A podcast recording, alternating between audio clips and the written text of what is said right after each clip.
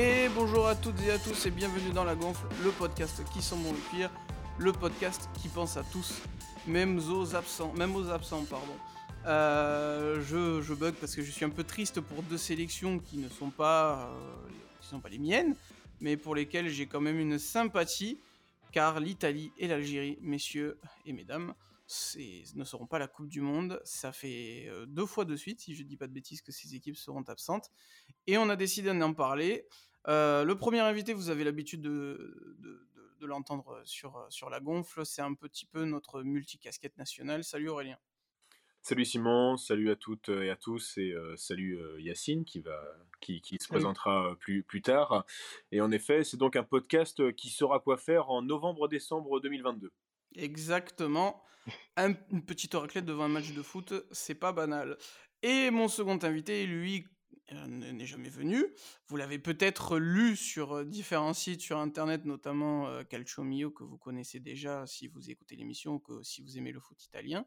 Il a pourtant tout pour être malheureux et il a toujours une joie de vivre. Je dis ça parce qu'il supporte l'Algérie, il a une sympathie pour l'Italie, mais surtout il est supporter de la Juve. Salut Yacine.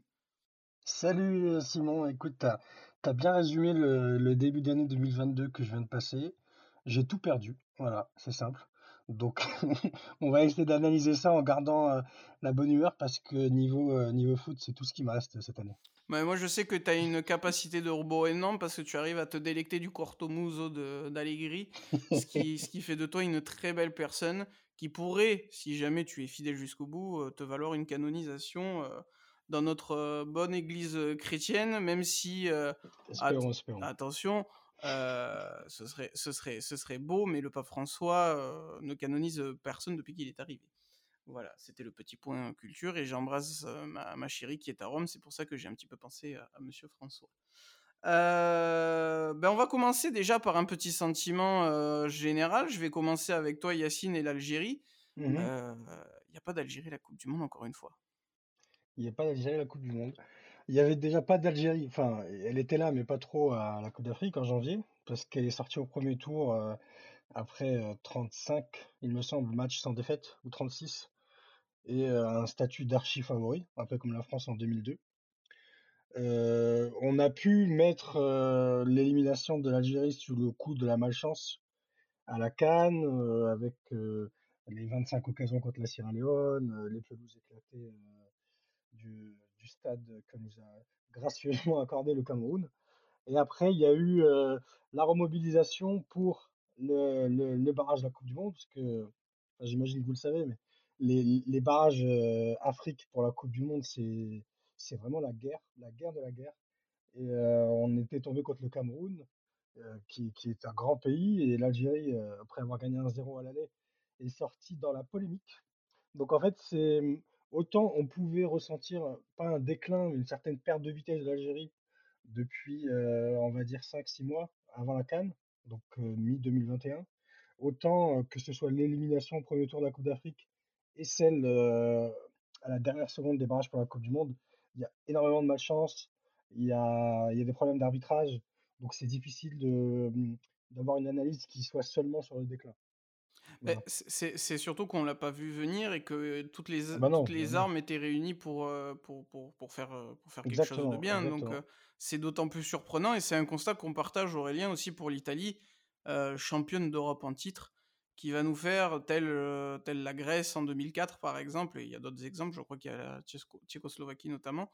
Exactement, Tchécoslovaquie et Danemark. C'est ça, le Danemark qui déjà ne devait même pas aller à l'euro à l'époque. Euh, ben voilà, encore une fois, euh, il va falloir attendre quatre nouvelles années pour aller à la Coupe du Monde. Oui, surtout que euh, comment si tu prends l'Algérie avant la Cannes, malgré malgré le tirage au sort, parce qu'il me semble qu'il a été fait juste avant bah, juste avant cette compétition, tu disais que l'Algérie face au Cameroun, il y avait pas il y avait pas photo, mais c'était plus qu'un balotage favorable pour les Fennecs. Et idem hein, pour l'Italie, euh, tu, tu, tu, sors de l'euro, euh, tu te dis bah, le vainqueur de l'euro, il n'y a pas de raison que ce soit pas d'ailleurs un des outsiders de la coupe, la coupe du Monde 2022.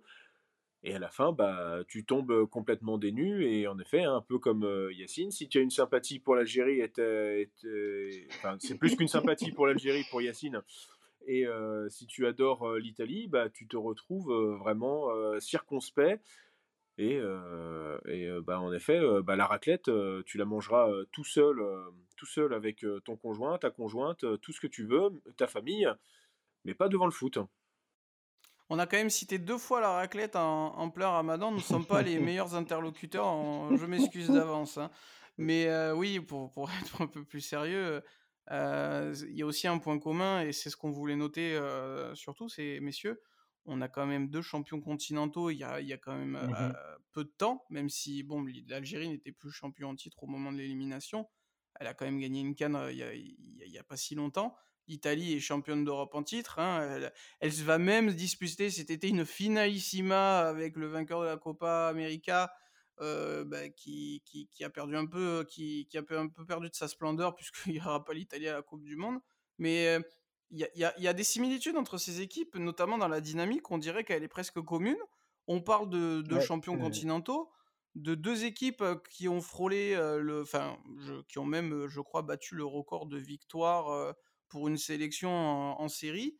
Euh, L'Algérie a, battu son propre record et s'est approché du, record de tous les temps. Et l'Italie, je crois, se l'est adjugé ou l'a égalé.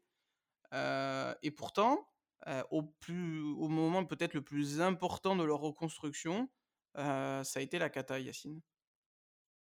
Oui, bah, si, si, si on prend l'exemple de l'Italie, il y a, en euro, même, même à la fin de l'euro, sur Calciumi, on, on disait déjà que la victoire, même si il y avait une excellente préparation en amont, il y avait quand même un groupe et une idée qui s'était formée juste pendant l'Euro. C'était vraiment une équipe, une équipe qui, qui, a gagné pendant la compétition, qui n'était pas du tout arrivée favorite.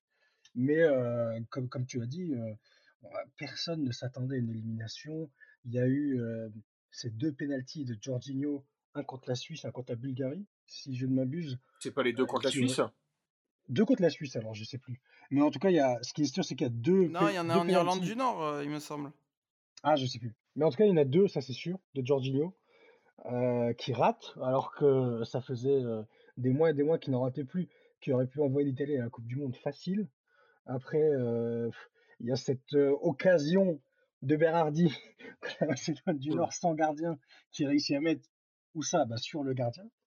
Donc, c'est pour ça que je disais au début que c'est très difficile de mmh, d'analyser la, la fin des dynamiques de l'Italie et de l'Algérie parce que contrairement à, à des équipes qui tombent parce qu'elles sont en déclin, en perte de vitesse et et qu'on pouvait s'y attendre, là il y a un facteur malchance quand même qui est énorme et qui, qui n'est pas négligé quand même. Bon, le foot, c'est un peu un lieu commun de dire que ça se joue à rien, mais là pour le coup, que ce soit pour, encore plus pour l'Algérie parce que c'était à 10 secondes et, aussi pour l'Italie, ça s'est vraiment, vraiment joué à rien.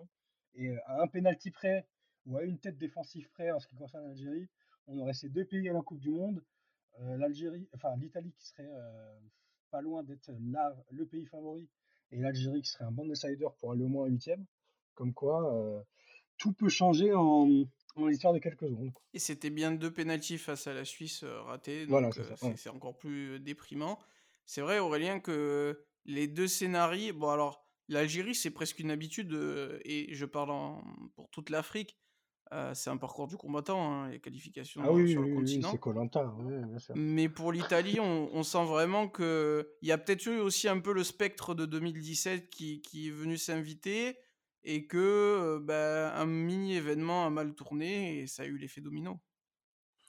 Bah, il fallait franchement il, il, fallait l'écrire, hein, la, frappe euh, de l'attaquant euh, macédonien euh, qui est passé par Palerme, qui marque oui, ça c'est dingue. Dans, dans, son ancien stade, à la dernière, quasiment à la dernière minute de jeu. Ça c'est, ça c'est vraiment. toi, quand on, quand on, parle de foot et qu'on nous reproche parfois, oui, le foot brasse trop d'argent. oui, mais le foot, il y a plein de petites histoires, plein de belles petites histoires. Et bah, ce, ce, joueur-là a réussi à mettre une, une nouvelle pierre à l'édifice footballistique. Donc, mais c'est vrai que tu, tu, tu, parles aussi également des, des, des comment s'appelle du comment d'éliminatoire de la Coupe Afrique. Il n'y a rien, rien qu'à voir la tête des, bah, des, des, derniers playoffs, si, si, on a envie un peu de, de, de, parler comme ça. Tu avais le Sénégal qui rencontrait l'Égypte, tu avais la Tunisie aussi qui rencontrait comment le Mali. Le, Mali. Et le Ghana, je ne sais plus contre qui ils ont gagné, mais tu vois, par exemple, le Ghana qui a fait une canne horrible. Et le Nigeria qui a fait une superbe canne quand même, même s'ils sont, bah, ils sont un peu fait avoir euh, bah, c'était contre euh, comment bah, c'était contre l'Égypte, si je me trompe pas, au penalty? Non. Le Sénégal, c'est contre l'Égypte. Euh, Ghana, Nigeria, Tunisie, Mali, Maroc, Congo et Algérie. Non, mais le Nigeria quand il perd à la canne. Ah. Ouais, c'est au penalty contre l'Égypte. D'accord. Donc, donc, donc, voilà. Donc c'est là où tu dis que dans tous les cas, il y a un gros qui va qui va tomber il y a un gros africain, un gros pays africain euh, qui va qui va tomber. Bah, cette fois-ci, euh, enfin oui, euh, bah, l'Égypte l'Égypte est tombée et bah comment l'Algérie l'a, la, rejointe, sachant que je sais que après les matchs allés, on se disait que que quasiment tous les pays du Maghreb pouvaient participer à la Coupe du Monde. Et, et finalement, bah, tu n'auras que le Maroc et la Tunisie, si je ne me trompe pas. Alors, je, fais une petite rectification. Il me semble que le Nigeria perd contre la Tunisie, si je dis pas de bêtises. Non, non, c'est Tunisie-Mali. Nigeria-Ghana. En huitième de finale? Non, c'est bien la Tunisie. Ah, euh, pardon, je crois que tu parlais des barrages. Non, c'est bien la Tunisie, oui, qui gagne 1-0. Oui, je me suis trompé. Oui, après au barrage, c'est non, au barrage c'est ça. Mais euh, oui, c'est vrai que c'est assez aberrant de voir que les deux finalistes de la Cannes euh, sont, sont, dans, sont dans le même barrage pour la Coupe du Monde. C'est un peu improbable. Euh, bon, on a déjà parlé du problème du foot africain avec Aurélien. Euh, c'est, on sait que c'est, c'est un petit peu immérité tout ce qui se passe et que ça rend les choses compliquées. Et ça, ça, rend la, ça rend tout ça un peu terrible. J'ai aussi une pensée pour tous les supporters rosanero, donc les supporters de Palerme, qui ont vu leur équipe être, bah, être reléguée financièrement au, au, niveau amateur, qui doit remonter, qui vit des moments difficiles, qui ont un peu cette fête du football qui peut être marquante, hein, en faire partie de l'aventure jusqu'au renouveau de l'Italie à la Coupe du Monde et qui finalement va devenir le théâtre de la seconde tragédie du siècle pour le football italien. C'est, ça fait mal. et, je me dis que enfin, ça, ajoute un peu de drama. Et des fois, en fait, le, le foot, c'est voilà, et tu le disais Aurélien, il y a beaucoup d'argent, mais le foot, ce sont des, ce sont des moments inattendus, c'est aussi ce qui rend le football beau. Et je, il y a souvent ce débat de dire que, par exemple, il y a 4 ans, quand il y a, enfin non, si c'était il y a 4 ans, quand il n'y a pas eu le pays, les Pays-Bas et l'Italie à la Coupe du Monde, on a dit oh ça fait bizarre et tout. Mais c'est aussi ce qui est beau, c'est qu'il va y avoir des, va y avoir des, bah, d'autres, d'autres, d'autres équipes, de nouvelles têtes c'est aussi ce qui rend le football beau. Et le jour où bah, ces sélections vont revenir, elles vont vraiment apprécier ce, ce, retour. Ça, ça, redonne un peu aussi de, de, piment au, au, football international, même quand tu es une grande équipe. Ça fait un peu penser à la Juve que, qui, qui, quand elle regagnera un titre, il aura tellement plus de valeur que la plupart des Scudetti gagnés d'affilée, tellement c'était devenu banal. Et il et, euh, faut pas oublier que voilà, le football, s'il est aussi populaire, c'est que absolument tout le monde peut battre tout le monde, comme si on était finalement à égalité, tel, tel les droits de l'homme l'imaginent en, vérité. et ça fait toujours mal, mais c'est aussi des émotions qui permettront de se délecter des futurs bonheurs. C'est un peu d'ailleurs ce qu'a connu l'Italie. Hein. L'euro remporté face à l'Angleterre, c'était génial. Euh, avoir connu la galère et finalement gagner, euh, c'était exceptionnel et ça, ça a procuré des émotions folles. Et puisque je parle de l'euro, ça fait une transition toute trouvée. Yacine, est-ce que justement ces, ces, victoires continentales qui ont, qui ont alors d'un côté, qui ont façonné le renouveau, qui ont montré que ces équipes étaient retournées à un, un, potentiel plus important, finalement, est-ce que ça n'a pas été un, piège Ça n'a pas eu un effet contre-productif? ça leur a donné une stature peut-être trop importante trop vite. Et au final, ça, ça coûte une, une élimination prématurée dans l'aventure mondiale quelques temps après. Non, je pense pas qu'on peut dire que le, le, fait d'avoir gagné une compétition continentale a, empêché, a été un problème en fait pour ces équipes. Non, le, déjà, déjà c'est différent, comme tu disais au début, pour, l'Algérie par rapport à l'Italie, parce que l'Algérie, ça fait déjà trois ans. Et en fait, l'Algérie a eu la chance de gagner cette Coupe d'Afrique finalement quasiment au début du cycle, parce que Belmadi est arrivé en 2018, alors qu'à l'Italie, c'était, c'était quasiment la fin d'un cycle, ou en tout cas, c'était l'aboutissement de, trois ans de travail du Manchou. Mais après, non, arriver avec le statut de favori, ça devrait pas être un problème pour cette équipe-là, justement, qui ont réussi à gagner des compétitions continentales et qui, en plus, l'ont assumé après. en particulier l'Algérie, parce que la Coupe d'Afrique de l'Algérie a lancé cette série de victoires qui a mené le pays du Maghreb à deux matchs du record de l'Italie. L'Italie a réussi à rester trois ans invaincue en jouant en Europe contre beaucoup de grandes nations, en gagnant l'Euro sans perdre un match. Donc non, les, raisons des éliminations de ces deux pays, je pense pas qu'elles sont à chercher dans, le, problème qu'ils ont eu à, endosser le costume de favori. Aurélien, toi, tu, tu es, d'accord avec Yacine ou tu penses, soit pour les deux, soit pour l'un d'entre eux, que gagner si tôt a, a permis de, de, prendre un statut peut-être trop tôt? Ou est-ce que justement ça aurait dû donner vraiment une, une, un, souffle nouveau dans la, dans la bonne dynamique et au contraire de peut-être aller chercher quelque chose de fantastique derrière? Euh, je rejoins un peu Yacine sur, euh, surtout sur la dynamique de, de l'Algérie, c'est que il gagne la Cannes euh, en, en, juillet 2019 et comment et comment Belmadi était, était déjà en pleine construction, donc venu, c'est venu vraiment, c'était une nouvelle pierre à l'édifice et il a réussi bah, à garder comment à garder ce, statut de grande nation, enfin en tout cas de grande nation africaine, et en tout cas de, de nation importante du football mondial, euh, notamment en faisant, euh, bah, en gagnant 3-0 contre la Colombie. il y avait eu aussi un match nul 2-2 contre le Mexique, donc ce qui, ce qui permet de se préparer, bah, par exemple, à la Coupe du Monde et à se dire tiens, les résultats, les résultats sont, sont plus que faisables. c'est vraiment à l'approche, Belmadi a commencé à se déliter vraiment à l'approche de, euh, bah, de cette Cannes 2021 euh, jouée en 2022. Mais bon, ça c'est tout ce qui se passe avec, euh, avec, avec le Covid. C'est vraiment à partir de là qu'il a commencé à se déliter qu'on a commencé à voir que son, comment, son dispositif, d'ailleurs qui est un 4-3-3 aussi comme, comme Mancini, donc c'est assez drôle, hein, c'est de voir que il y en a quand même hein, des, similitudes. Euh, le, dispositif tactique, le fait de donner des clés du camion, euh, euh, soit à des jeunes, soit des joueurs un, peu, un peu fétiches. donc voilà, deux de, révolutionnaires. Mais, mais là où ça a été vraiment.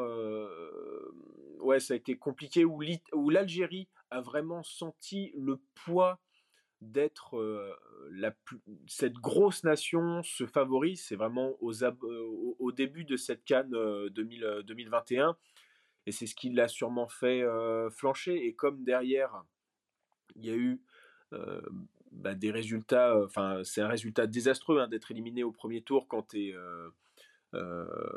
viens de gagner, le trophée.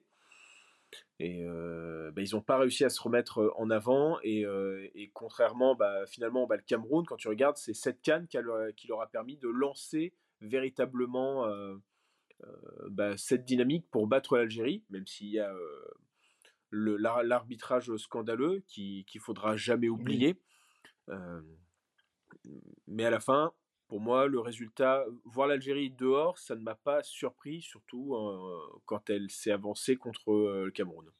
Bah, il y a un côté prévisible, messieurs, de, de ce qui s'est passé, parce que on sait très bien que quand tout va bien, on peut, bah, voilà, on, touche presque plus terre, on fait tout ce qu'on entreprend et, magnifié dans les pieds ou avec la tête ou toutes les autres parties autorisées au football.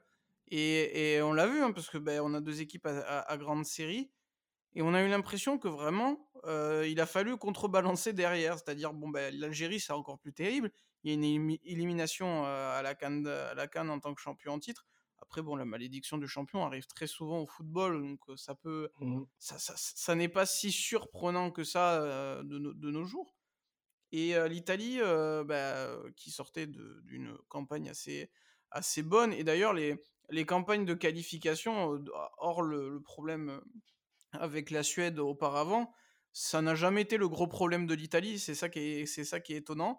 Et là, bah voilà, le, ça, ça, ça, tombe au pire moment. Il y a aussi la, des blessures qui, qui interviennent au, pire moment. Je pense à l'absence de Chiesa, qui est quand même, qui est quand même un mmh. atout majeur de l'Italie. Et l'Italie ne peut pas forcément se permettre d'avoir trop d'absents, d'ailleurs, dans le secteur autant offensif que défensif. Il y a, y a, quand même quelque chose qui a, y a, quand même quelque chose qui a, qui a cloché. Et, et du coup, je veux savoir comment vous analysez un petit peu ces, ces, déroutes, parce que personnellement, en fait, ce qui me faisait penser à, au, à l'effet euro ou l'effet Cannes, c'est que surtout dans le, surtout dans le cas de l'Italie, hein, notamment, il y a vraiment une différence, je trouve, dans comment aborder les matchs. C'est-à-dire que, évidemment, quand tu es l'Italie, la plupart des matchs que tu joues, hormis contre des, nations de, même calibre, tu, tu, as le ballon. Mais l'Italie avait quand même pas une possession ultra, ultra prononcée. Enfin, c'était pas le Barça de Guardiola pour autant. Et elle arrivait à avoir quand même des adversaires assez ouverts. Et plus on, on est avancé, plus on s'est rapproché de l'échéance fatidique, plus j'ai trouvé, moi, l'Italie bah, obligée d'entreprendre et, euh, et tomber contre des défenses vraiment resserrées. Enfin, la Macédoine, voilà, c'est magnifique hein, l'histoire, mais enfin, la Macédoine, elle a rien fait du match. Elle a, elle a, posé le bus derrière, comme Chelsea a pu le faire face au Bayern fut un temps.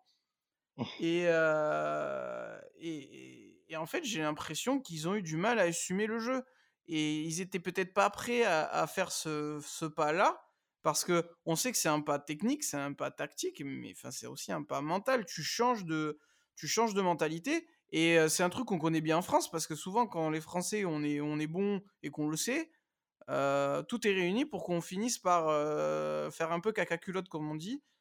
Du coup, Yacine et puis Aurélien aussi, mmh comment vous voyez cette déroute? Qu'est-ce qui a cloché du coup? Parce que personnellement, j'ai vraiment vu une, un avant-après après, est-ce que c'est dû au contexte où il y a un, ultra favori contre un moins, moins gros adversaire ou c'est une physionomie, c'est un coup tactique, c'est, c'est, ou c'est la question du moment? Moi, je pense que c'est une question d'efficacité surtout. Parce que je suis d'accord avec toi quand tu dis que l'Italie a eu du mal à faire face au bloc bas de la Macédoine. Mais d'un autre côté, euh, si les Italiens rentrent à 2 ou 3-0 à la mi-temps contre la Macédoine, personne n'est surpris. Il y a, hum, en fait, la, grande question, au-delà de la tactique, de la technique, des remplacements, etc., dans les matchs où justement tu joues face à des équipes qui, on dirait, des clones de, de l'Atlético, c'est qu'il faut mettre les occasions que tu as parce que tu n'en auras pas beaucoup. Après, l'Italie, on a eu allez, 7, 8 6 peut-être, des occasions vraiment franches contre la Macédoine. Il fallait au moins en mettre une. Mais je pense à celle de Berardi. Il y en a eu plusieurs. Oui, peut-être de Bastoni euh, qui est bien faite, mais beaucoup trop, beaucoup trop au centre. Oui, oui, voilà. Donc, en fait, euh, l'Italie a du mal à se libérer. Euh, c'est là que je, peux vous rejoindre sur la question du, spectre de 2017, même si ça n'aurait pas dû avoir lieu contre un pays aussi petit que la Macédoine, avec tout mon respect. Mais le retour du spectre, c'était dans le manque d'efficacité. Peut-être euh, que les joueurs ont tremblé au moment de mettre le ballon dans le petit filet. Ils ont voulu trop cadrer, trop centrer, trop assurer. Et euh, avec euh, une meilleure efficacité, l'Italie serait largement passée. Après, contre le Portugal de Cristiano, ça aurait été notre histoire. Mais déjà, perdre, ne serait-ce que perdre en finale contre l'équipe menée par le meilleur joueur de l'histoire, ça aurait été mieux que, que perdre contre la Macédoine pour moi, c'est une question d'efficacité. Je sais pas ce que tu en penses, Aurélien, mais je mettrais ça avant même, euh, les problèmes tactiques de Mancini, qui, il est vrai, que ce soit dans le choix de ses joueurs, on va, on reparler du Joao Pedro, j'imagine, ou dans le choix de la formation qui n'a pas voulu changer quand il le fallait. Ça a été problématique aussi. Oui, oui, non, mais complètement, surtout que euh, il me semble avoir fait une stat des matchs euh, de Mancini lorsqu'il a, comment, post-euro, de mémoire, je crois que c'est 7 buts, 7 ou 8 buts, dont 4, mmh 4 ou 5 contre la Lituanie. Donc en fait, tu vois, là-dessus, tu parlais de, de problèmes d'efficacité offensive. Oui, tu l'as complètement vu.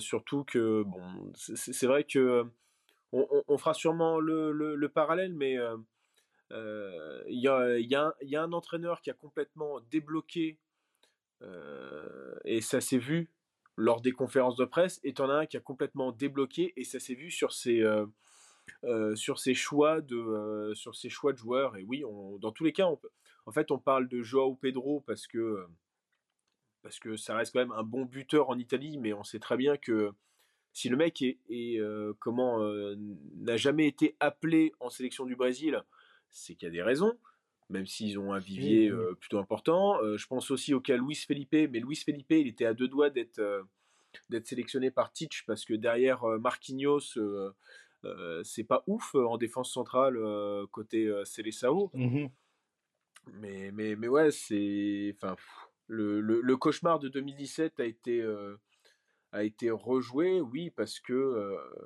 parce que derrière, euh, tu as encore un entraîneur qui, a, qui, qui aussi ne, ne, ne, ne, savait pas quoi faire. C'est vrai qu'il a fait, il a fait rentrer Chiellini, alors que lors du match contre la Macédoine du Nord, alors qu'à un moment, tu savais qu'il fallait faire comment rentrer quasiment tous les joueurs offensifs possibles et inimaginables. Alors on sait très bien que Chiellini, c'est aussi pour son apport, c'est pour son apport mental et, le, et tout, tout le leadership qu'il amène lorsqu'il est, est dans la sélection. Mais à un moment, il y en a qui ont, je pense à Théo par exemple, qui a fait une comparaison. Insigné qui avait le feu aux jambes et le feu dans les jambes et que comment Ventura fait rentrer De Rossi, bah, finalement Mancini c'est un peu venturisé. Bah, c'est surtout qu'il fait rentrer un des seuls joueurs encore présents dans cette équipe qui a vécu la défaite, enfin l'élimination face à la Suède. Donc mentalement, je sais pas si c'est le, meilleur symbole que tu puisses envoyer. donc c'est vrai que c'est étonnant. Après, je pense qu'il n'y a pas besoin d'aller jusqu'à Chiellini. On sait que la nationale, elle a essayé de mettre un coup Bellotti, Immobilier en concurrence. Ensuite, elle a essayé de confirmer Immobilier. Et, les deux, qui, qui, sont très bons dans, dans leur carrière en club, avec l'un qui, qui est à la Lazio actuellement, l'autre qui a fait quasiment toute sa carrière au, Torino. et certains d'ailleurs l'accusent de ne pas être parti pour un club plus huppé pour justement se préparer à jouer à, un niveau supérieur. On n'a pas trouvé un côté italien un attaquant suffisamment tueur visiblement ou alors des ailiers tueurs. C'est vrai que quand, alors si je dis pas de bêtises, Berardi c'est pas voilà, c'est pas un mec euh, chirurgical devant le but, c'est pas son c'est pas son, son registre, il, il s'exprime aussi autrement. Euh, et bah, Immobilier, il veut carrément mettre fin à sa carrière internationale apparemment, donc ça vous donne un peu le, euh, la mentalité du, du bonhomme. donc donc c'est très c'est ouais, c'est vrai que c'est très étonnant aussi de bah, je sais pas, de faire rentrer un défenseur et de pas chercher la clé, la clé absolument devant. Et surtout, il fallait effectivement, je pense, tuer le match plus que de le, plus de préserver le, score, surtout quand tu quand tu t'es procuré autant d'occasions. pour faire le parallèle avec l'Algérie, Yacine, est-ce que tu penses aussi qu'il y a eu un vrai problème offensif côté algérien? On sait que il y a, y, a eu, y a eu une question un petit peu aussi devant côté algérien. Si je dis pas de bêtises, tu, mmh. me, tu me, corriges si je me trompe. Il y a eu un petit peu un débat euh, Bounedja, Belfodil dans la liste. Il y a eu le Quack et Andy Delors qui, qui, aurait pu être évité facilement parce que je pense que le bonhomme n'avait pas n'était pas indispensable à, l'Algérie pour venir le chercher lors de sa naturalisation et donc éviter ensuite ce, ce problème avec l'OGC Nice notamment. Euh, est-ce que toi aussi tu penses que euh, pour, pour l'Algérie en tout cas, il y a un problème également offensif? Ouais, il y a eu un problème offensif cette année. Ça s'est manifesté, euh, manifesté durant le quinte parce qu'en en fait, depuis l'arrivée de Belmadi, que ce soit Slimani, Bounedja ou Delors, parce que bon, Belfodil il est arrivé comme un cheveu sur la soupe hein, en mars, mais donc ces trois-là, on ajoute Marez, euh, Ferouli, Belaïli surtout. l'Algérie pardon a cartonné. Il y a eu des, des, des 4-0, des 6-0 en pagaille. et en fait, quel que soit le joueur qu'on mettait, c'était pas un problème. Mais en 2022, il y a eu ce match de la Sierra Leone, au premier, premier match du premier tour de, la Coupe d'Afrique, qui a réveillé des démons dont on ne soupçonnait même pas l'existence. L'Algérie a fait, a fait 34 tirs contre la Sierra Leone, n'a pas réussi à marquer. Après, il y a eu aussi une sorte de. En fait, Belmadi, ses équipes et les joueurs, donc tout le peuple algérien, ont commencé à, à, croire à une malédiction. C'est devenu limite une prophétie autoréalisatrice parce que on a été foutu au stade de Japoma. sincèrement, c'est pas pour défendre l'Algérie, mais la pelouse c'était un champ de patates. Donc à partir de là, l'Algérie pouvait plus développer son jeu, donc Belmadi a paniqué et a voulu totalement changer l'identité de l'Algérie avec une philosophie de contre et de long ballon. Donc c'est pour ça que contre la Guinée équatoriale, je sais pas si vous avez vu le match, mais moi je l'ai vu, j'étais choqué parce que j'avais jamais vu l'Algérie de Belmadi jouer comme ça. C'était que des longs ballons, aucune construction. Contre la Côte d'Ivoire, pareil. Ça a marché contre le Cameroun, le match aller, mais c'était vraiment de la chance parce que bon, c'est une tête de Slimani sur coup. Après, il y a eu un face à face et c'est tout. Mais il y a eu une certaine panique, ouais. Il y a eu peut-être que Belmadi mmh, n'a pas eu assez confiance en un groupe qui cultivait pourtant depuis depuis quatre ans et tout ça a coïncidé avec une certaine baisse de forme de, de qui, depuis le départ de Xavi de son club au Qatar, a totalement perdu confiance. Delors, comme tu en parles, il est plus sélectionné. Belfodil, j'ai même pas envie de parler de lui. Et il revient un peu de nulle part. Hein. Je savais même pas qu'il joue encore au foot. Bah, c'est en fait c'est un joueur nul, donc on n'a pas besoin d'en parler. Il est revenu parce qu'il n'y avait personne d'autre. Et il y avait Slimani. Il y avait Slimani. Lui, on peut pas lui en vouloir. il, a été énorme encore. Il a été énorme contre le Cameroun, en effet. Donc, euh, au-delà d'un problème offensif, c'est plus un problème de, de, mental et de panique parce que euh, l'Algérie, en fait, euh, au premier obstacle qu'ils ont eu à rencontrer depuis 4 ans, ils ont paniqué et totalement changé leur, leur identité de jeu alors qu'il fallait pas. Je pense qu'on n'aura jamais l'explication parce que Belmadi, c'est pas son genre. Mais c'est vraiment ça. C'est une question de, mental. Aurélien, tu penses que d'ailleurs le banc a... été décisif dans, dans les problématiques des deux, des deux sélections? Euh, Autant Mancini euh, a déjà prouvé euh, son sens tactique à plusieurs reprises et pas forcément avec la sélection italienne. Hein. Il, a, il, a, il, a bah, il a mené avec brio, par exemple, Manchester City à son, à son premier titre depuis des lustres. et est-ce que Belmadi aussi, pareil, a pas un peu bloqué au niveau. Enfin, je, je, vois, je vois dans, dans le bonhomme un, un, vrai connaisseur du football, un vrai passionné du football, euh, qui sait exactement ce qu'il veut. Mais, euh, et vous, vous, pouvez me contredire si vous n'êtes pas d'accord, hein, euh, parce que c'est pas une mmh. affirmation à, à, 100%, c'est plus une interrogation. J'ai l'impression qu'il lui aussi, par exemple, et, et, Mancini par moment aussi, du coup, ça a du mal à peser sur la rencontre. C'est.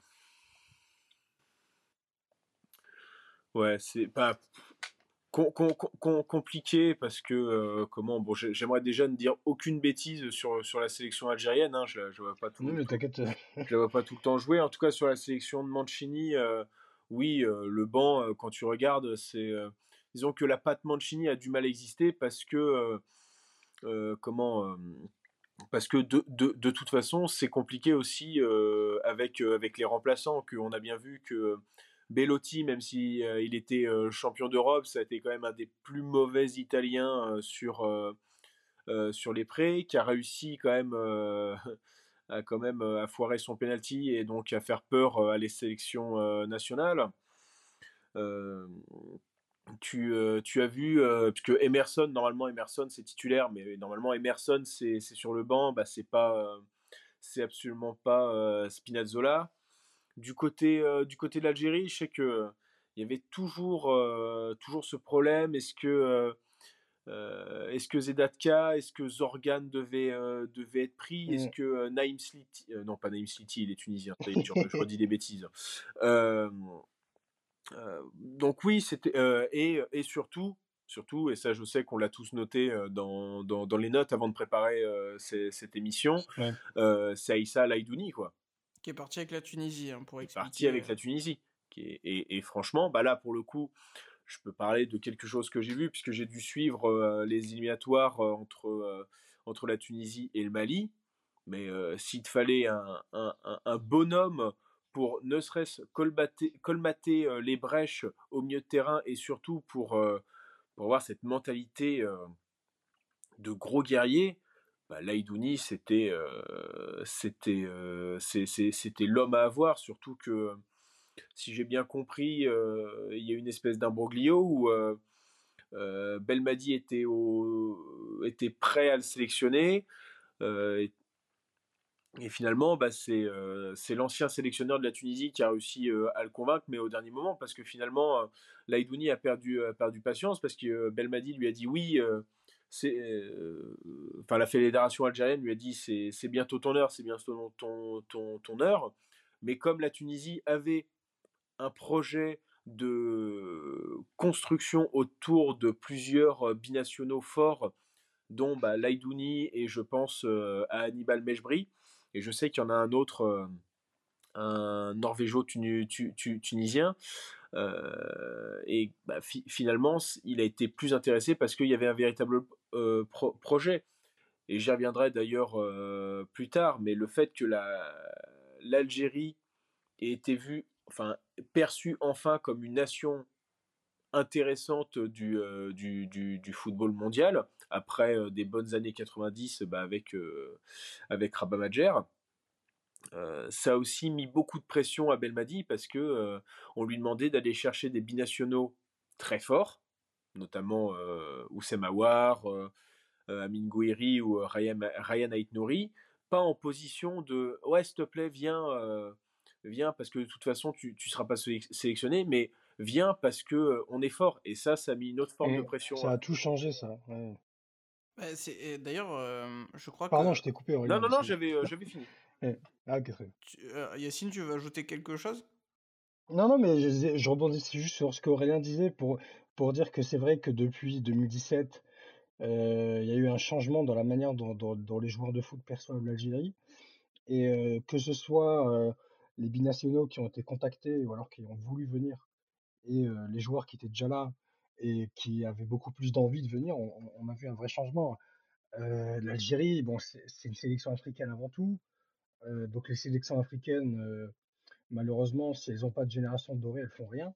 Donc pendant des années, les joueurs rechignaient à venir. À part des, joueurs comme Slimani qui, ont vraiment l'amour de la patrie, mais des joueurs comme Marez, comme, comme Ferrouli et tout, rechignaient à venir. les, infrastructures n'étaient pas folles. On t'envoie jouer au Botswana, au Bénin, en Érythrée, tout ce que tu veux. C'est pas de l'amour. Mais quand l'Algérie est devenue, redevenue pardon, une grande équipe, comme disait Aurélien après les années 80, 90, et qu'il y a eu la Coupe d'Afrique, on commençait là à parler d'un quart de finale de Coupe du Monde, ce qui n'aurait, ce qui n'avait jamais été fait par un, pays du Maghreb. on parlait d'un doublé en Coupe d'Afrique, enfin tout ce que vous voulez. Il y a eu une envie. c'est la plus grande réussite de Belmadi. Maintenant, avec ce double échec de 2022, tout son travail, ça va être de maintenir cette envie. Parce que bon, un joueur comme Marez, qui aura 35 piges en 2026, va essayer de le convaincre de revenir faire des matchs éclatés en Guinée équatoriale. en attendant, en attendant ça, le Coupe d'Afrique, j'imagine qu'il n'a plus aucune volonté. Vous savez, tout le travail de, de Belmadi, c'est de relancer, enfin de, maintenir cet intérêt pour, la sélection. Et, pour parler d'Italie, justement, bon, l'Italie, c'est un pays européen totalement différent avec quatre Coupes du Monde. Donc l'intérêt sera toujours là, mais là, tout, le, travail de Mancini, ça va être de, de résoudre ses problèmes offensifs. Ça va être de, trouver un successeur à Immobilier. Il n'y en a pas. Il va bien falloir en trouver un. Ça va être de redonner confiance à, à cette équipe, de lui redonner en fait cette insouciance euh, qu'elle a eu pendant l'Euro. C'est-à-dire que pendant l'Euro, on ne se posait pas de questions. Pendant l'Euro, on jouait. Pendant l'Euro, quand on pouvait tenter un petit filet au lieu d'une frappe au centre, on l'a tenté. Et si on l'a raté, tant pis. Et voilà, c'est vraiment un travail mental, un travail d'esprit d'équipe que les deux coachs vont devoir faire.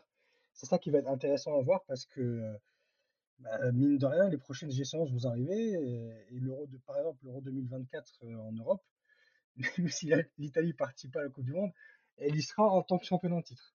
Donc bon, il y aura une certaine pression. Bah, il y a, y a un truc intéressant que, que tu soulèves, c'est que on a deux, on a deux profils de, de sélection différentes, on a, mais on a un Mm. point commun malgré tout, ce qui devrait même pas arriver, c'est les réservoirs. Euh, L'Algérie, on sait que c'est plus compliqué. Euh, ils, Oui, c'est plus ils forment, compliqué. Et, pourtant, f- tu as des bons centres form- de formation comme euh, celui du Paradou. hein. Oui, non, mais Oui, c'est oui. clair, mais euh, c'est c'est vrai qu'ils sont, ils n'ont jamais été réputés pour avoir un réservoir débordant et surtout, il est parfois Non, siphonné par la double nationalité avec la France. oui. Et, et, et dans des cas, et dans d'autres cas, là, comme un peu récemment avec la Tunisie ou, ou le Maroc, donc déjà, ça c'est compliqué. Oui. Mais euh, de l'autre côté, tu as aussi une Italie qui a un grand championnat, même si euh, il n'est pas, il est pas dans sa meilleure forme historique, euh, où il y a, voilà, il y a de l'adversité, il y a le moyen de jouer les grandes compétitions européennes. Donc tu peux amener des joueurs à, à, à- à atteindre un certain niveau euh, grâce à une politique nationale, euh, sans, sans Ben, le problème, c'est qu'il n'y en a pas. Ben, Il on, en a pas ben, on se rappelle tous de, nationale. on se rappelle tous de 2016 et ce match Inter-Udinese où il n'y avait pas un seul joueur italien au début du... Oui, non, mais même au-delà de ça, en fait, tu, tu prends, je vais te prendre un exemple parlant, euh, l'Allemagne de 2002. Donc là, on est, on est sur une autre époque et surtout, on est sur un autre résultat parce que l'Allemagne en 2002 fait quand même finale de Coupe du Monde. Euh, bon, ils font une Coupe du Monde pas folle et honnêtement, quand tu vois leur 11 en finale, c'est un peu éclaté, on va pas se mentir. Et mm, un pays comme l'Italie, en sortant du final de Coupe du Monde, on l'a vu en 2006, il s'est pas remis en question. Euh, Après l'Euro 2012, pas de remise en question. Après l'Euro 2020, pas de remise en question. Les Allemands, eux, sont arrivés en finale de la Coupe du Monde quand même. Euh, et après, ils en sont sortis et ils ont dit, bon, on a un mondial dans 4 ans, on a un réservoir qui commence à se vider, on va faire une politique nationale à partir de la DTN, de la Direction Technique Nationale et de la Fédération, et on va emmener les clubs avec nous. Et les clubs ont suivi, et c'est là qu'on a vu les Philippe Lam, on a vu les Schweinsteiger, on a vu les, les, les dans une moindre mesure, on a vu les, les Thorsten Frings, pour les plus anciens d'entre nous. Tous ces joueurs sont sortis et ont fait que l'Allemagne, entre 2006 et 2016, a fait que des demi-finales à l'Euro à la Coupe du Monde. L'Italie, c'est pas pareil. L'Italie l'a jamais fait, et l'Italie ne semble pas vouloir le faire parce que depuis l'élimination contre la Macédoine, bon, on n'a rien entendu. On a un pays où il y a une culture de club beaucoup plus, beaucoup plus importante. faire avancer des clubs comme la Juve, l'Inter, tout ça ensemble dans une même idée de formation, ça va être difficile. Et moi, ce dont j'ai peur d'ici au Mondial 2026, même si l'Europe aura plus de place, donc normalement l'Italie devrait se qualifier, espérons. Ce dont j'ai peur, c'est que l'Italie arri- arrive avec en fait les jeunes d'aujourd'hui, mais qu'entre maintenant et 2026, il y a très peu de jeunes qui éclosent, éclos, euh, enfin, il y a très peu de jeunes qui percent, voilà, en, voilà, en meilleur français. Et euh, ce qu'il faudrait vraiment, c'est une politique nationale. Mais j'ai du mal à y croire parce que euh, l'Italie, on n'en a jamais eu dans toute son histoire. Et en plus, depuis l'arrêt Bosman, c'est encore pire. Et quand on voit aujourd'hui les, meilleures équipes italiennes, le nombre d'Italiens qui jouent en tant que titulaires et qui sont de classe mondiale, euh, t'enlèves Chiesa Immobilier, il n'y a plus personne. Bon, à la limite Bonucci peut-être, mais il se fait vieux, donc on peut l'oublier.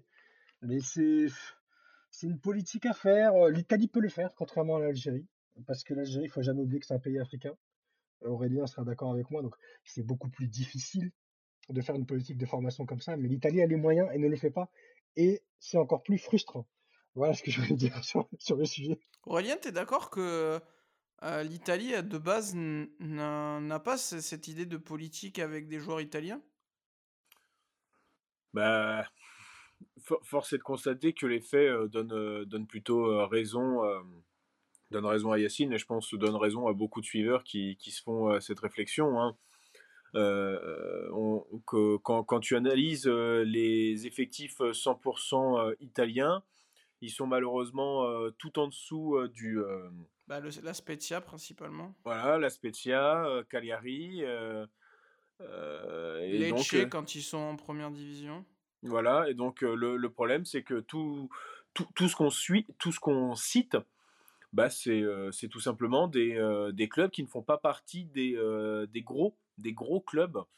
et bah, prenant, bah, même, regarde, tu vois, prenons l'actuel premier, le seul, le seul italien complètement titulaire et qui, et qui quand même a une grosse influence, c'est Sandro Tonali. Sinon, la défense. Ah, si, t'as quand, même, as quand même Calabria. mais d'ailleurs, Calabria, Calabria. Ah, tu parles du Milan, pardon. pardon. Calabria n'est que trop rarement sélectionné, même si ces temps-ci, c'était pas.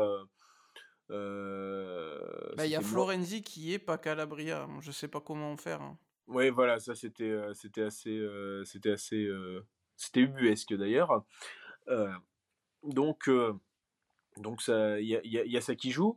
Et d'ailleurs j'avais j'avais aussi un peu remarqué ça avec l'Algérie, même d'un point de vue local, le championnat algérien, c'est pas pour ceux qui suivent même de loin le, le championnat, la, la, Ligue des champions africaine tu vois beaucoup de clubs tunisiens, tu vois beaucoup de clubs euh, marocains, tu vois mmh, beaucoup de clubs euh, euh, égyptiens et aussi bah, le congolais comme le tout-puissant Mazembe, mais tu vois trop peu de comment de clubs algériens. Donc Alors c'est probablement le pays le plus passionné de tous. Voilà, ça donc, qui est dingue. Donc forcément, ça, ça, joue un peu. Et moi, d'ailleurs, ce qui avait, pour, ce qui, pour, moi, ce qui avait fait que l'Algérie n'arrivait plus à faire des, gros, des grosses performances, c'était bah, de faire appel à 21 joueurs sur 23 qui étaient nés en France, qui, dont sur ces 21 joueurs, la moitié avait eu des sélections françaises en, équipe, en équipe jeune. Donc finalement, ne savent pas forcément ce que ça fait de, de, de, jouer tout de suite pour, pour son pays, de, se battre. Et bah, ce, ce, côté-là les avait amenés, les avait amenés bah, dans la déliquescence et de ne pas participer à la Coupe du Monde de, de 2018.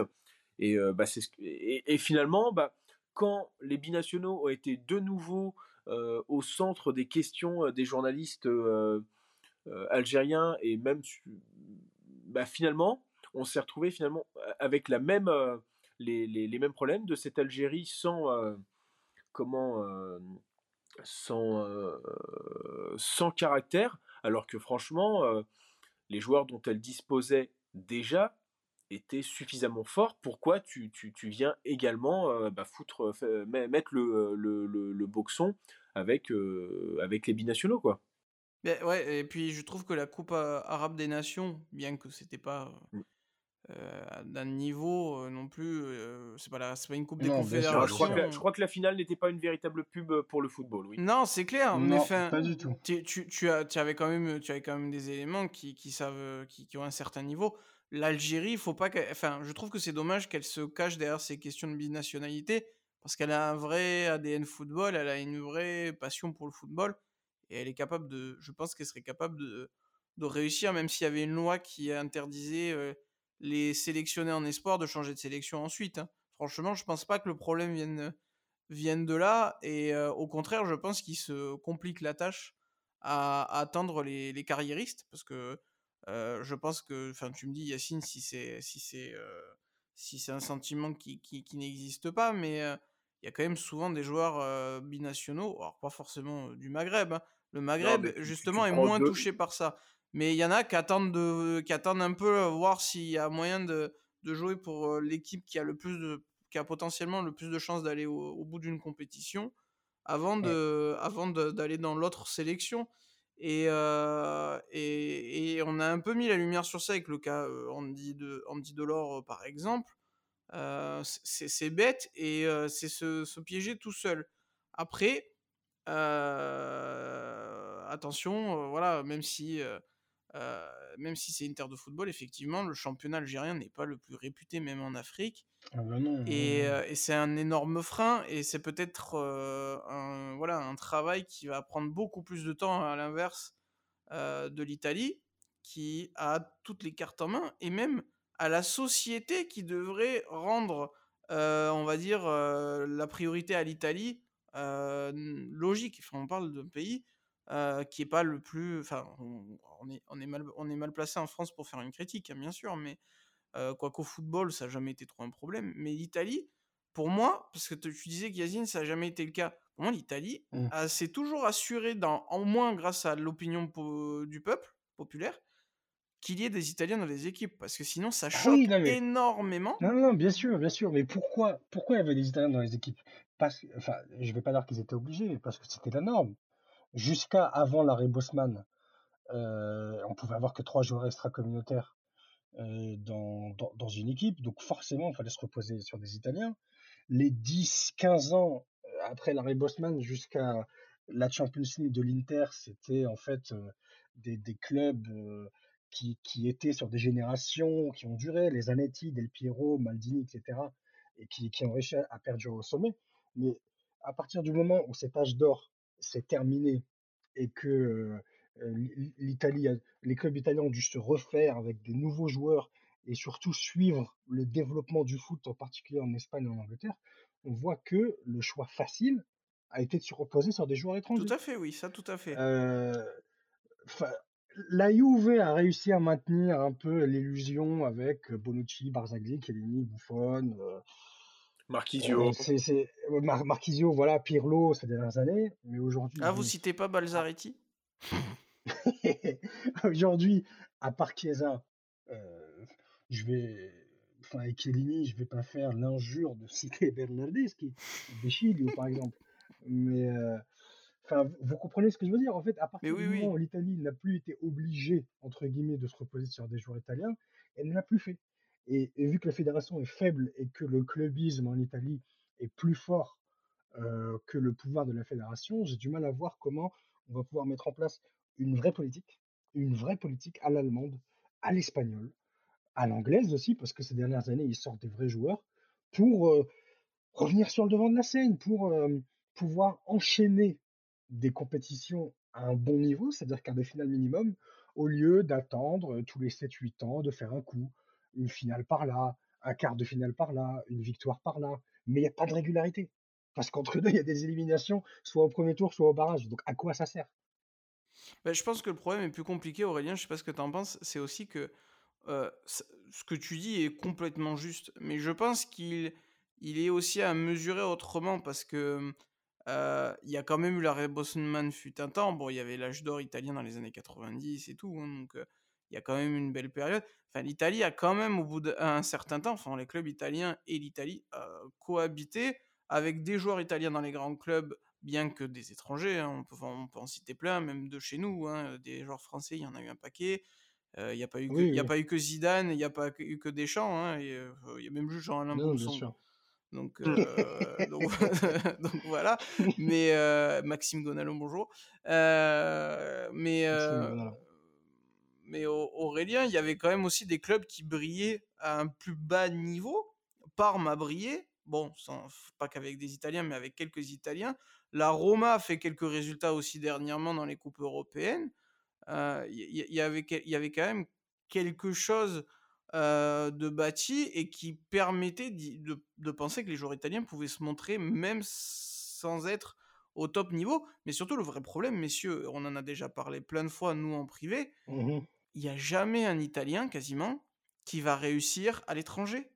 Donc c'est pas qu'une question de projet de club. Les éléments même intrinsèques ne fonctionnent pas à l'étranger. Ça, ça, dépend. ça dépend, je suis pas d'accord. n'est pas un problème si ton championnat voilà, voilà, parce que les, les, Anglais y arrivent. Sauf que. Les Anglais y arrivent. Sauf, que, bon, les Anglais. La voilà. les Anglais ont longtemps souffert, messieurs. Oui, non, non, ah oui, mais, si ton mais championnat est très fort, mais là, actuellement, si les, si les, équipes de ton championnat est très fort, sauf que malheureusement, bah, on voit bien qu'en Italie, ça, euh, on n'arrive plus à choper une seule Coupe d'Europe, et donc ça veut dire ce que ça veut dire. Mm. Si cette année, euh, la Ligue 1 est euh, actuellement deuxième, on est passé deuxième parce que forcément, bah, les, on n'a plus de club, euh, on n'a plus qu'un seul club euh, en coupe en coupe d'Europe. Euh, si la France est même est, deuxième au classement, au coefficient UEFA de de cette année et que l'Italie bah, doit être au moins à la quatrième ou cinquième place, il n'y a pas il y a, y a, y a, y a, pas de magie. finalement, oui les Italiens n'arrivent pas à fonctionner, à, fonctionner hors d'Italie, bah là, ça devient une véritable problématique parce que comment mais aujourd'hui, les équipes italiennes ne sont plus assez fortes en mmh. Europe. Mais je peux te retourner la question. Aujourd'hui, enlevons euh, Bonucci parce qu'ils sont sur la fin. tu me prends des joueurs entre 18, des joueurs italiens entre 18 et 33 ans qui jouent en Italie actuellement. Qui peut postuler au grand club à part Chiesa bah, Déjà, je te prends des joueurs. Barella, peut-être. Barella. Entre 18 et 21 ans, malheureusement. si non, entre 18 et 33. Si tu regardes la sélection des Azzurini, tu, regardes, tu, tu, tu vois qu'il y en a que je crois qu'il n'y en avait que trois qui étaient vraiment en, en, Série A, le reste c'est qu'en mmh. Série B. Quoi, hein, donc, Oui, mais allez. Ah oui, parce qu'ils ne peuvent pas aller à l'étranger, ils ne jouent pas en Série A. Donc ben non, ben non, c'est ça. Allez, Chiesa, Barella et à la limite Spinazzola, même s'il n'a pas encore tout prouvé. Donc, mais même Di Lorenzo, les latéraux, c'est c'est pas le poste où il y a le plus de talent au monde. Mais donc, on a, en fait, on a deux. L'Italie a deux joueurs. Deux joueurs qui peuvent postuler à du Liverpool, City, Bayern, euh, Madrid, Barça, PSG, Chelsea. Voilà. Non mais pour, euh, pour les plus grands clubs actuels. Yacine, il ne fonctionnait ni à Dortmund ni à l'Atlético de Madrid. Les joueurs italiens qui étaient en. non, non, non, non, non, mais là, non, non, mais bien sûr, mais après, c'est pire. Non, mais Immobilier, on a toujours su que c'était un joueur qui avait besoin d'un environnement favorable pour réussir. Et d'ailleurs, la preuve, en Italie, il n'arrive pas, à l'étranger, il n'arrive pas, il n'arrive qu'à la Lazio. Mais tu prends un joueur comme Chiesa, des joueurs comme Chiesa ou Barella, juste pour faire l'aparté, tu mets Keza à Liverpool, c'est sûr qu'il cartonne. Ça, j'ai aucun doute. Tu mets Barella à Chelsea, il cartonne sous Tourelle. Mais non, la, question, en fait, comme tu disais, en fait, on est bloqué sur tous les plans parce que on ne fait pas jouer les Italiens en Serie A. On n'a pas d'Italiens capables d'aller jouer à l'étranger. On a des sélections de jeunes qui, qui, qui, sont à des années-lumière de ce que la France peut et l'Espagne peuvent proposer, par exemple. Donc, en fait, à part, à part une politique qui viendrait d'en haut, qui irriguerait le, le fameux ruissellement, une politique verticale qui viendrait d'en haut et qui obligerait les clubs à travailler avec peut-être des quotas, je ne sais pas, mais, mais, mais pour moi, la seule solution, c'est la Fédé, c'est la FIGC, parce que euh, après, sinon, c'est une impasse. C'est une impasse. Et on parle. Et, ce qui est vraiment dommage, ce qui, ce qui est vraiment dommage, vous me direz si vous êtes d'accord, c'est que l'Italie a tout ce qu'il faut réussir. On parle de l'Algérie dans ce podcast, dans ce podcast pardon, aussi. Euh, L'Algérie, en termes d'infrastructure, de, de, niveau de championnat, de club, d'histoire, et, et des, à des années-lumière de ce que l'Italie peut proposer. Oui, mais on atteint un standard moins important aussi. Non, bien sûr, mais, oui, mais c'est euh, d'autant plus dommage que l'Italie n'y arrive pas. a moins de choses à proposer, mais elle a largement euh, assez de choses à proposer pour. non, bien sûr, bien sûr, mais justement, oui, mais ça, bien sûr, on pourra reparler d'arbitrage si vous voulez, mais c'est d'autant plus dommage de voir un, grand pays comme l'Italie ne pas emprunter ce chemin qui est le seul viable, qui est la formation, euh, alors que tout est là pour le faire. Tout est là. Alors que pourtant, la Primavera, c'est, enfin, les, équipes Primavera ont été le premier modèle euh, de, d'équipe de jeunes à vraiment mmh. avoir une importance, à être diffusé et, à, et être connu, quoi. Donc, il n'y a, que la Juve qui a des U23. C'est inadmissible.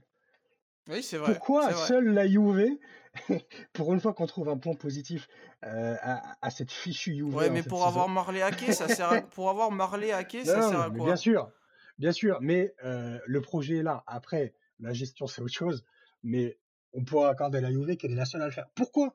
Oui, non, mais c'est vrai, pourquoi pas, euh, euh, là où veut venir Yacine, c'est pourquoi ne pas intégrer en série C. oui, comme, comme la deuxième division espagnole. Mmh. Voilà, pourquoi ne pas intégrer comment des équipes réserves de, de, de, grands clubs. Mais on parlait de Primavera, il me semble que même si Arrigo Sacchi le disait de manière plus que maladroite, euh, je crois qu'il y a de plus en plus euh, d'étrangers et tu n'as que plus, plus que 30% d'Italiens qui sont euh, dans les Primavera. Oui, puis la solution, elle n'est pas forcément Primavera. Déjà, si tu as des joueurs qui jouent en Primavera, c'est bien, mais s'ils viennent jamais en Serie A comme aujourd'hui, ça ne servira à rien. le problème sera, sera le même. Et ce qui me fait très peur, c'est que l'Italie accuse, je trouve, dans la structure d'un club moderne, un retard considérable au niveau commercial marketing. Et j'ai très peur que ces clubs-là veuillent se, se construire sur cet aspect-là prochainement. Le problème, c'est que c'est pas forcément toujours dans le sens du sportif.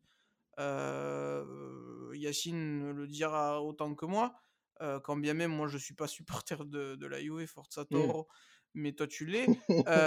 L'arrivée en bourse de la Juve et ce que ça implique au niveau commercial, c'est-à-dire de faire parler de soi, d'être clinquant, bah, de, de, dépendre aussi de ton action.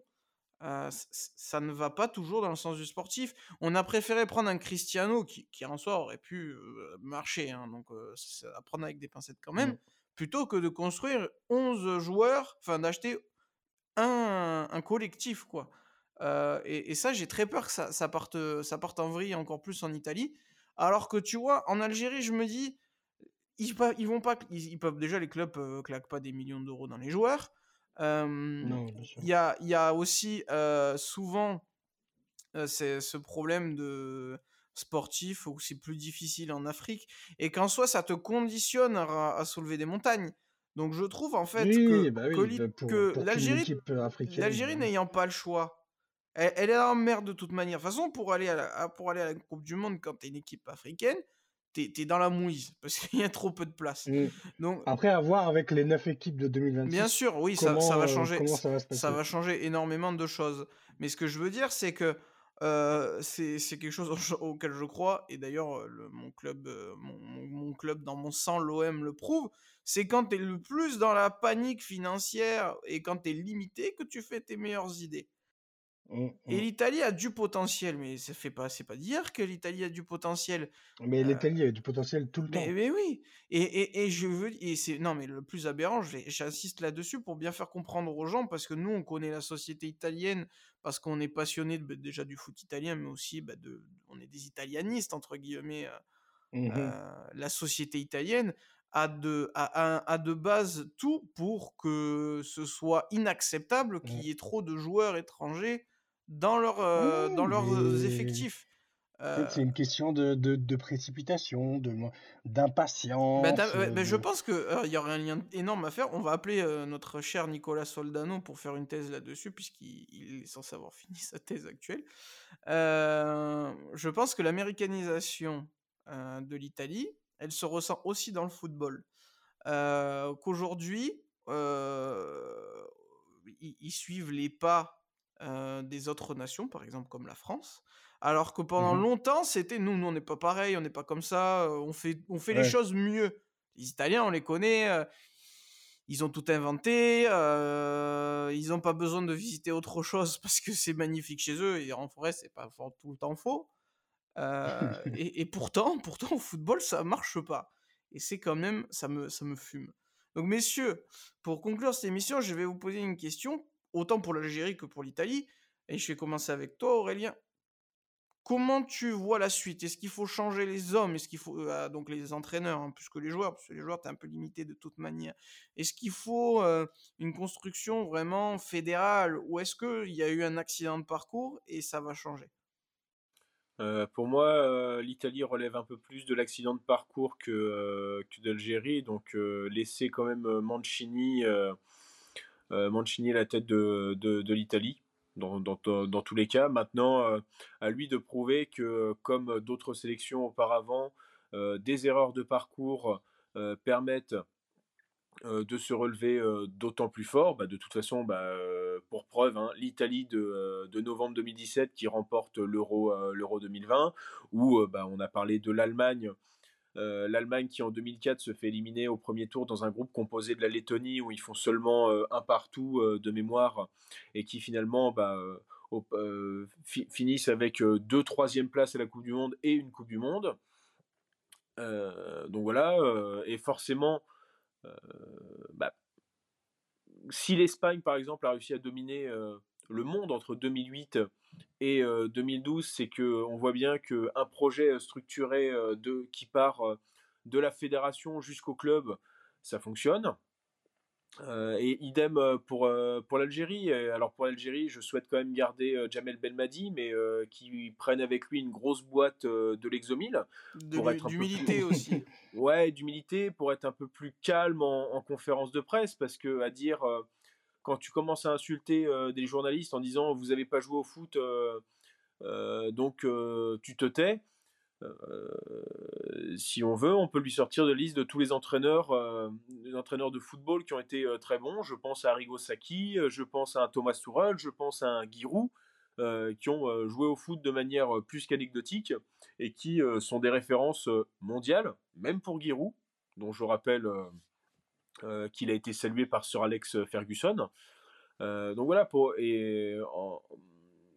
pour, pour, l'Algérie, ça ressemble plutôt à, comment, à de la, à de la sérénité et aussi à, à, moins au sein de la fédération. J'ai l'impression que cette défaite a ravivé tous les maux qui pouvaient avoir au sein de, la, de, la, de la FAF, si je ne me trompe pas.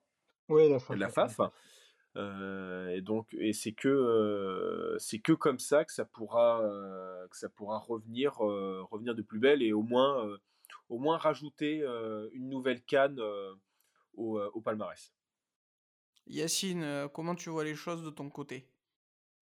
Moi, je suis je suis plutôt d'accord avec ce qu'a dit ce qu'a dit Aurélien en général.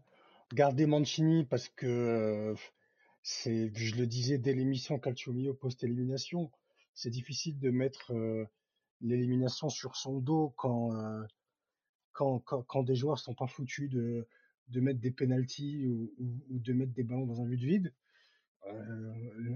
toute, toute notre analyse aurait pu changer à cause de ça. Donc le Mancini peut continuer. quand on regarde le 11 de l'Italie, il y a, y, y a, quand même la majorité des joueurs qui, seront là en 2026 normalement. Les, euh, Donnarumma, Bastoni, Spinazzola, euh, Lazzaris, il leur donne une chance, Barella, Tonali, euh, Chiesa, enfin, j'en passe des meilleurs. Donc, j'ai pas peur pour l'Italie sur ce point. Par contre, c'est évident que se reposer sur un vivier de 20 à 25 joueurs n'est pas viable pour le futur et que au lieu d'attendre des pépites qui viennent de nulle part, il faudrait que la fédération prenne en main la formation, la post-formation des jeunes italiens, parce que sinon euh, l'Italie va en fait continuer dans cette euh, dans cette manière d'être qui est de réussir une compétition sur deux ou sur trois. Et pour un pays qui, qui a quatre Coupes du Monde, c'est inadmissible. Donc ça, c'est pour l'Italie. Après, pour l'Algérie, pareil, garder Belmadi, peut-être un Belmadi plus calme, plus serein. Après, de toute façon, si la double déconvenu Coupe d'Afrique, Coupe du Monde ne le rend pas plus humble, il n'y a rien qui le rendra plus humble. Donc on n'a plus qu'à espérer que ce soit le cas.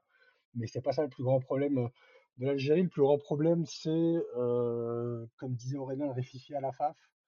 Il faut, espérer que, les gens qui, qui gouvernent le football algérien, à l'image d'un Zetchi il y a quelques années, fassent passer l'intérêt du peuple et l'intérêt du football avant leur intérêt personnel. Parce que si cela est fait, une grande partie des problèmes seront réglés. Parce que d'un autre côté, autant on peut dire que l'Italie doit travailler sur la formation, autant pour l'Algérie c'est très difficile. Et je pense que Belmadi, d'ici 2026, va devoir faire déjà avec les joueurs qu'il a, avec les joueurs qu'il n'appelle pas, à l'image de Zorgan, et avec les nouveaux jeunes joueurs qui sortiront des, des sortes de formation français, anglais et espagnol dans une bonne mesure italien, mais c'est plus difficile de parler de formation pour l'Algérie, parce que de toute façon, euh, rien qu'au début, euh, en amont, les, les, infrastructures sont pas là. Donc voilà, c'est une sorte de, pour les deux pays, une sorte de statu quo sur les, les, les, hommes, avec de profondes nécessités de changement sur la gestion, parce que ce vers quoi on se dirige, que ce soit pour l'Italie ou l'Algérie, c'est pas viable à long terme. Et pour des pays avec une histoire footballistique aussi riche, évidemment l'Algérie dans une moindre mesure, mais, de toute façon, un 2-1 contre l'Allemagne en 82 pour l'Algérie vaut trois Coupes du Monde pour l'Italie. Donc bon, pour des pays à l'histoire aussi riche, ne pas aller au Mondial 2026, ce, serait plus, plus que catastrophique. Bah, je, pense, je pense personnellement que l'Algérie va désormais partir de moins loin euh, oui, oui, de moins loin. Parce qu'on on en, attend, on en attend un petit peu moins, mais aussi euh, la réforme de la Coupe du Monde va quand même euh, rendre un petit peu justice aux sélections africaines. Euh, ça veut pas dire qu'il faut pas Oui, bah, travailler. heureusement. Faut pas travailler. Ça veut dire qu'il faut pas travailler. Et, et Belmadi, euh, je pense, doit vraiment déconnecter un petit moment, dans le sens Oui, où bah, il a déjà réussi avec ce qu'il a. Il est capable de faire des bonnes choses. Les joueurs sont capables de faire de très bonnes choses. Et d'ailleurs, c'est pour ça que je garderai Mm. les deux sélectionneurs, parce que déjà d'un, je suis pas sûr qu'il y ait mieux sur le marché pour eux. Et surtout, ils ont déjà gagné, donc ils connaissent le chemin, ils savent ce qui a fonctionné et ce qui n'a pas fonctionné. Maintenant, à eux d'analyser. Pour l'Italie, par contre, j'ai peur que, euh, l- oui, voilà, ce soit, ce soit vraiment une crise qui soit encore plus globale, parce que autant euh, l'Algérie n'a pas un championnat fort, parce que bah, euh, les, les meilleurs championnats sont en Europe, hein, de toute manière, autant l'Italie, c'est pas forcément le cas, et c'est c'est vrai qu'aujourd'hui, les, les clubs pèsent plus fort, donc ce sont la locomotive. Euh, donc soit il faut inverser ça, mais Mm. il y a toute une structure organisationnelle à créer. Et on connaît les Italiens, quand il faut s'organiser, quand il faut voter, il faut décider, Mm. c'est parfois difficile. Euh, donc le travail est plus important, d'autant plus qu'il y a moins de... La réforme va moins toucher l'Europe que, que l'Afrique. Donc euh, euh, les bonnes idées seront le bienvenu. Par contre, je pense qu'ils sont dans les meilleures mains possibles. Bien que Mancini doit progresser, ça doit lui servir.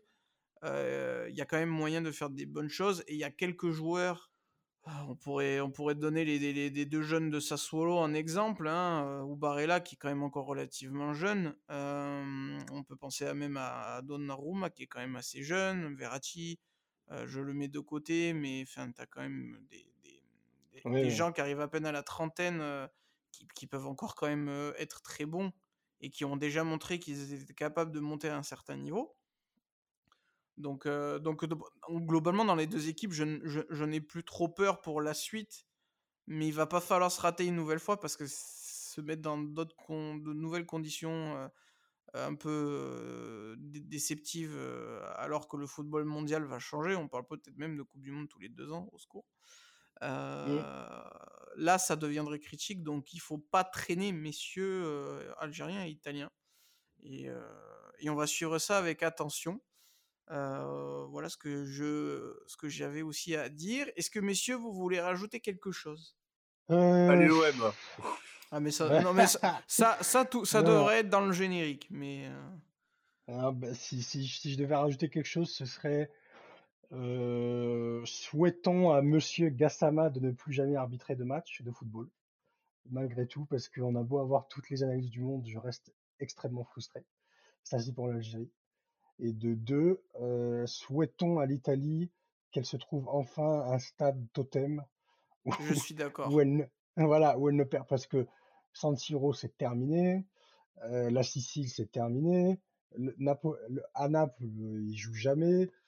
À Turin, euh, bon, C'est trop petit. Torino, on n'en parle pas, et celui de la Juve, Buffon a fait une cagade contre l'Espagne.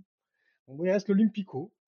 Euh, à voir, à voir. Euh, L'Olympico, j'y crois. Peut-être que si on va en barrage en 2026, du coup, ça se jouera en- à l'automne 2025, il faudrait jouer à l'Olympico lieu de délocaliser en province. Je sais pas. Mais il y a eu de belles histoires, hein, dans, même à San Siro. hein.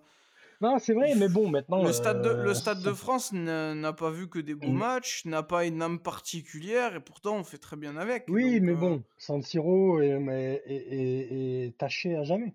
Le Stade de France à jamais, ça Mais restera oui, mais 12 ça juillet fait, c'est 98. c'est aussi mais- ça ce qui fait aussi partie de, de, de l'histoire. Et regarde, Wembley ne va pas, ne va pas arrêter d'accueillir l'Angleterre. Donc, Non, non, euh, bien bon. sûr, bien sûr. Mais restons à l'Olympico.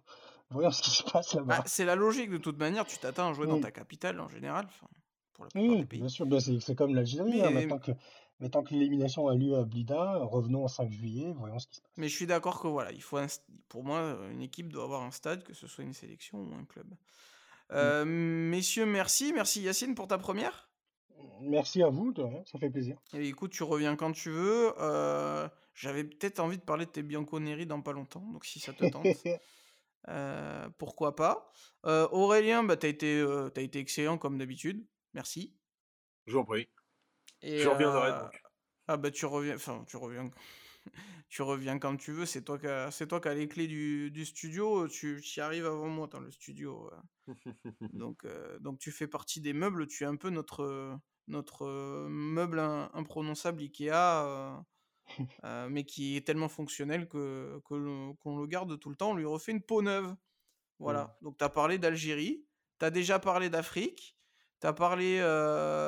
Qu'est-ce qu'on a J'ai parlé de Ligue 1, de Lyon. Ouais, ouais. tu fais des sujets. Hein. T'es fort. Hein. T'es fort. Faut le savoir. Faut le savoir, on a une véritable encyclopédie, c'est une chance de l'avoir. Et, et encore, vous avez rien vu, on n'a pas encore parlé de Ligue 2. Donc, vous, vous verrez. La Ligue 2, je sais pas si je pourrais vous aider. Hein. je, suis, je suis sûr que. À la limite, à la limite, la CFA ou la CFA2, parce que j'ai une certaine expérience en suivant le CRUF. Feu le CRUF, très difficile à dire, mais vous m'avez compris. Mais la Ligue 2, bon. Je suis sûr que tu es un grand fan du chamois niortais au fond de toi. on, on, en reparle ce, ce, ce, soir à 22h s'il faut faire un épisode de Ligue 2.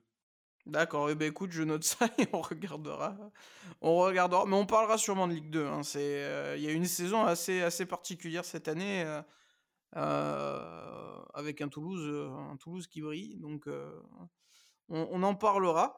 En attendant, j'invite nos, auditeurs à aller checker les anciens épisodes si vous les avez pas encore écoutés.